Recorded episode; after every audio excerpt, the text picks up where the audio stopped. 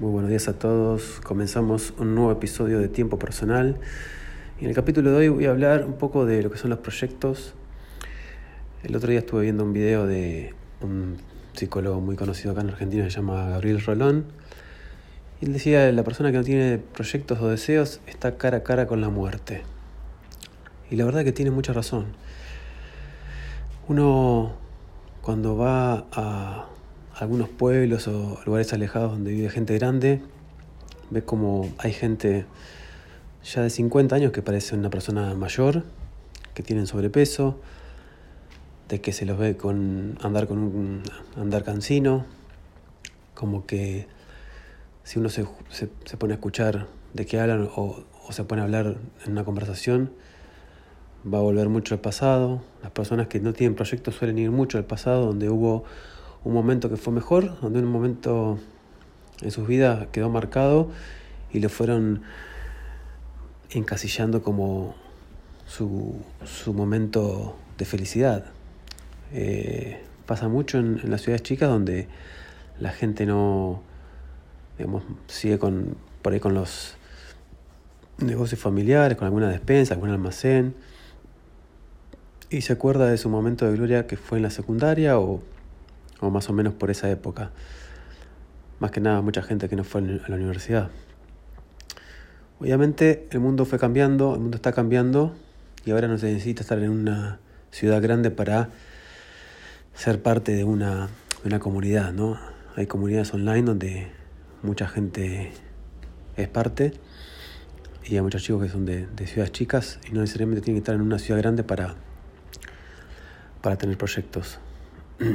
Una persona puede ser blogger escribir acerca de nutrición, acerca de deporte, acerca de filosofía, etc. Em, la misma comunidad va validando y va, digamos, siguiendo.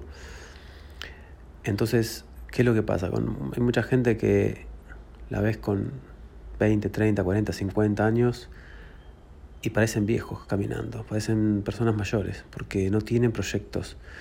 Es una cuestión de mentalidad, ¿no? Y la verdad es que pasa mucho eso. Llegan a un estado de una zona de confort donde empiezan a comer, empieza a agarrar angustia. En algún momento se ve que quedaron paralizados, paralizados por un trauma eh, que los detonó, que hayan frenado el, el, avance en su vida y que ahora dependan un poco de, de lo que diga Dios, ¿no? Están cara a cara con la muerte.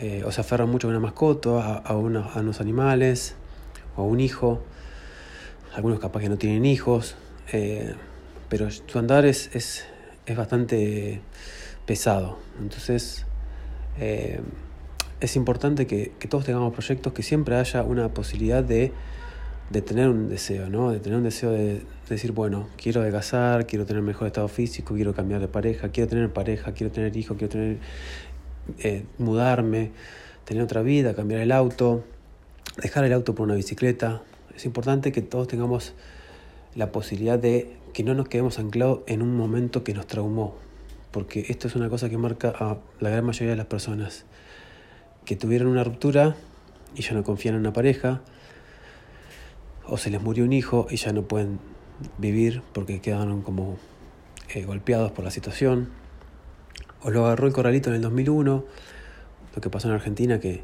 que el Estado se quedó con todos los fondos que estaban en los bancos, y después se devalúa la moneda.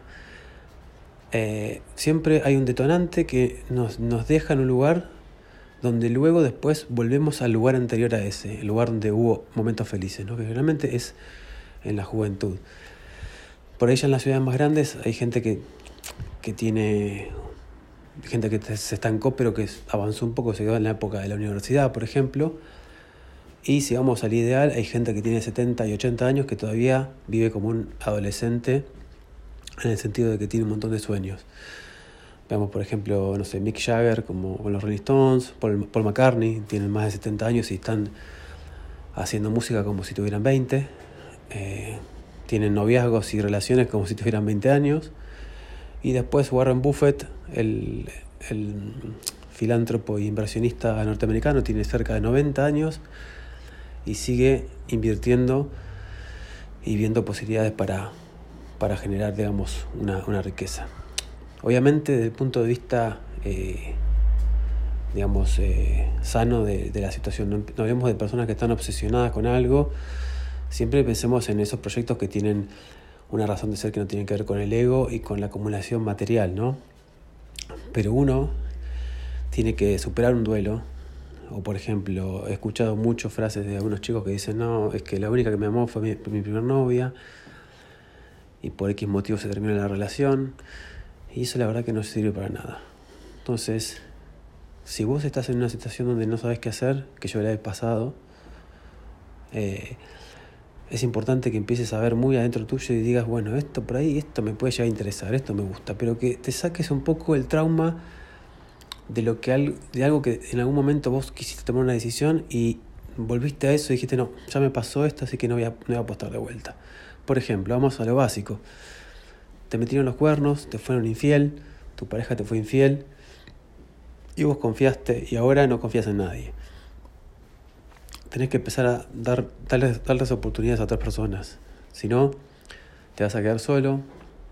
O si te fue mal en una inversión y te estafó un socio, ahí puedes empezar a emprender solo o buscar otras personas, pero no quedarse estancado. Hay una frase que es, eh, bueno, hay un dicho que dice que cuando uno, la, la famosa parálisis por análisis, cuando uno analiza, analiza, analiza, analiza, se queda estancado.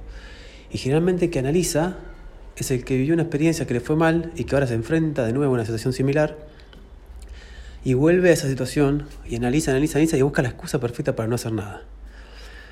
Después, si te fijas un poco, volvés al momento donde sí, en una situación similar, avanzaste, como por ejemplo tu primer noviazgo, que no fue lo mismo que la situación actual, que capaz no confías mucho en una, persona, en ese momento no pensaste tanto, te dejaste llevar.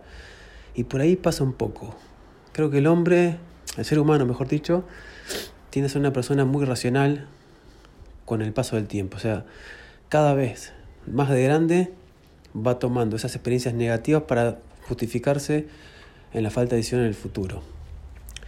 Y creo que hay que tener, obviamente, sentido común, ética y, una, digamos, un justo análisis y, medido, pero luego hay que dejarse llevar y, y ir a la acción, porque si no, nos quedamos en la teoría, en el pasado, y así se nos va la vida.